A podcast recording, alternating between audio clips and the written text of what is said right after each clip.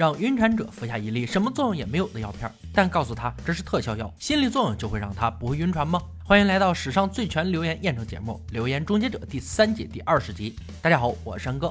每当留言终结者为了科学出海，亚当这个废物就要吐的直不起腰。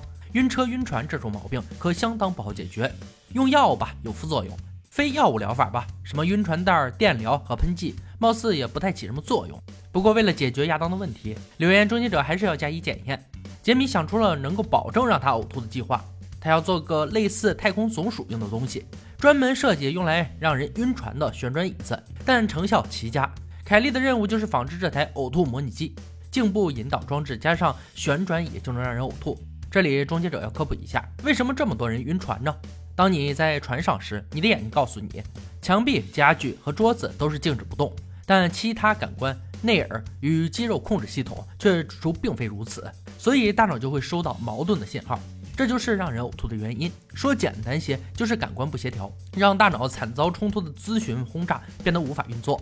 装置很快做好，实验开始前，所有人都要试坐晕船椅，只有真正晕船的人才能辅助实验。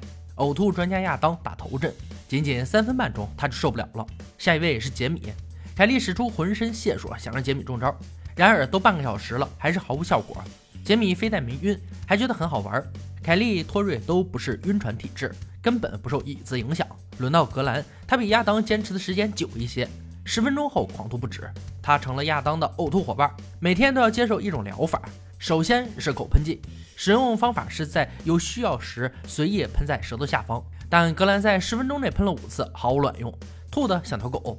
亚当还不如他，四分钟就受不了了，脸都绿了。等他们复原后，尝试下一种疗法——晕船套。用法也很简单，绑在手腕上即可。这次亚当先旋转，九十秒后举手投降。格兰同样败下阵来，呕吐已两战两胜。任何晕船的人都知道一点，同时也经过科学验证证实，那就是导致晕船的不是上下的动作，而是前后左右的摇摆动作。最容易晕船的频率是零点二赫兹，大约是每秒摇晃五次。摇摆频率增高，晕船症状就会大幅降低。接下来要测试的是将药片。亚当吃下药片一个小时后上了旋转椅，经过二十五分钟的测试，依然没有晕船。格兰也是一样，一点晕船的感觉都没有。看来将药片是很有作用的。最后一项是点击腕带，在 P 六针灸点施予轻微电击，能减轻某些人的晕船症状，但对亚当和格兰来说并没有什么效果。经过四种测试后，亚当对旋转椅深恶痛绝。格兰的想法与之一样，恨不得把这破椅子砸烂。二人似乎都面临临床实验的老问题，心理作用。但杰米有切中要害的计划，他会给两人吃药，说是药房买来的防晕船药，他们会认为这玩意儿一定管用，而实际上给他们的是没有用的东西。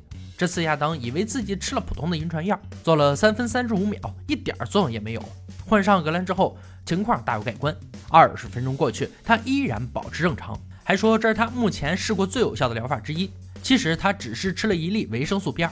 和晕船药没一毛钱关系，他被自己的大脑给骗了，这表示他先前的测试结果都不能当真。换上真的晕船药，亚当坐上旋转椅，呕吐被药物压制，格兰也一样。不过二人都出现了瞌睡的副作用。经过六次的呕吐实验，结果出炉了，药物对二人都有用，但吃了药肯定是有副作用的。唯一真正有效又没有副作用的是将药片，还是要因人而定。不过这足够证实留言了。下一条又是关于汽车使用的留言。说把卡车货门放下来会比关上货门更省油。为了测试这个难题，杰米和亚当要开车跑沙漠一个来回，看谁先把油用光。他们找到两辆一样皮卡车，里数相同，胎压相同，负重也相同。为了确保油耗程度相同，格兰设下一套驾驶规则：一、必须保持法定限速；二、加速时要通过巡航定速控制；三、不准跟在其他车后面，利用空气动力学省油。说罢，与杰米一人开上一辆皮卡车出发。巡航速度设定在时速五十英里，油箱里的油总计不超过三十加仑。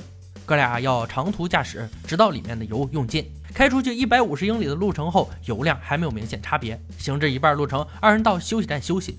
两人用掉的油量基本都是半箱。天亮之后再次出发。如果留言属实，关货门的杰米应该比开货门的亚当更早没油。哥俩开了八个小时，行驶两百英里后，出人意料的事情发生了。亚当的皮卡车油量用尽，被迫停车。货门关上的杰米还在继续行驶，足足比亚当多跑了三十英里。这个结果与留言完全相悖。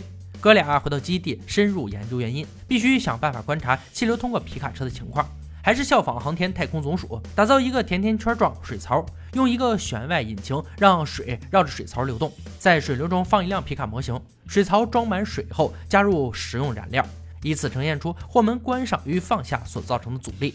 但就算使用高速摄像机，也看不出有乱流或阻力产生。根据皮卡车设计者所言，后门关上时，车厢后面应该会形成环形气流，能避免较快的气流碰撞到卡车。让它直接从卡车上面通过。如果打开货门，就会破坏环形气流，快速气流会进入卡车的货床，造成阻力。从染料测试的结果来看，这点很难让人信服。亚当用燕麦再试一次，这次果真出现了涡流，这就是神秘的环形气流。放下货门后，直接将其打破，气流被直接拉入货床，造成很大阻力。这样开车却是比较耗油。留言破解，最后一则留言：手指堵枪管，来自科幻小说、电影和卡通的老经典留言。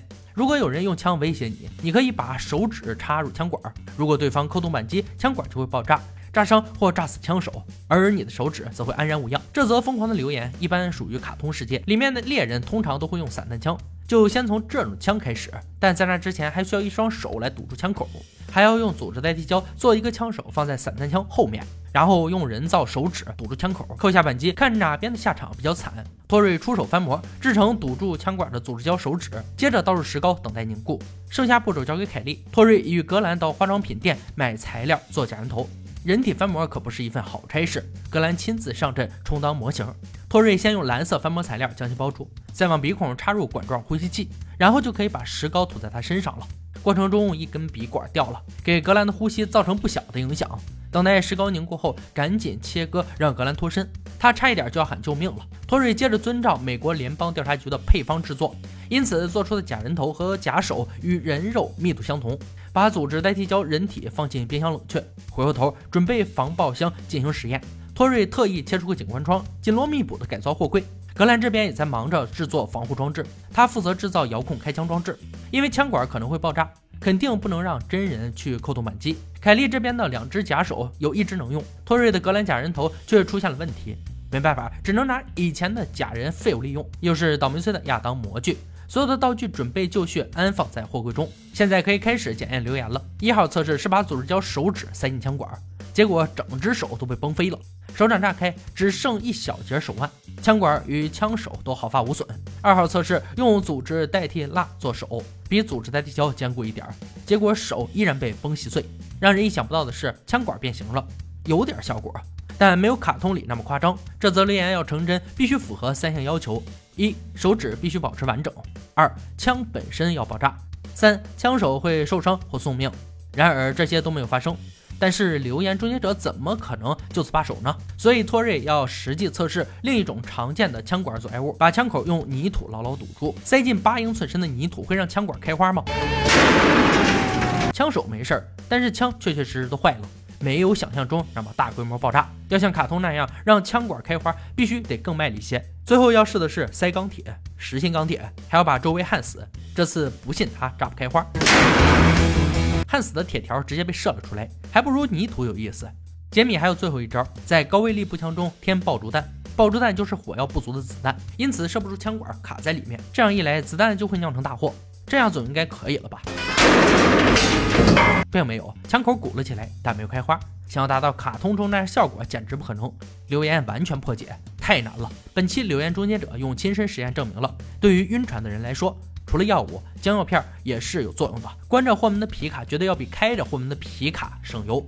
卡通片中用手堵住枪口，让枪管炸开花是不可能实现的。今天的留言挑战到这里就落下帷幕了。小伙伴们，如果听过有趣且可信的留言，欢迎在评论区留言讨论。欢迎大家关注安哥，我们下期再见。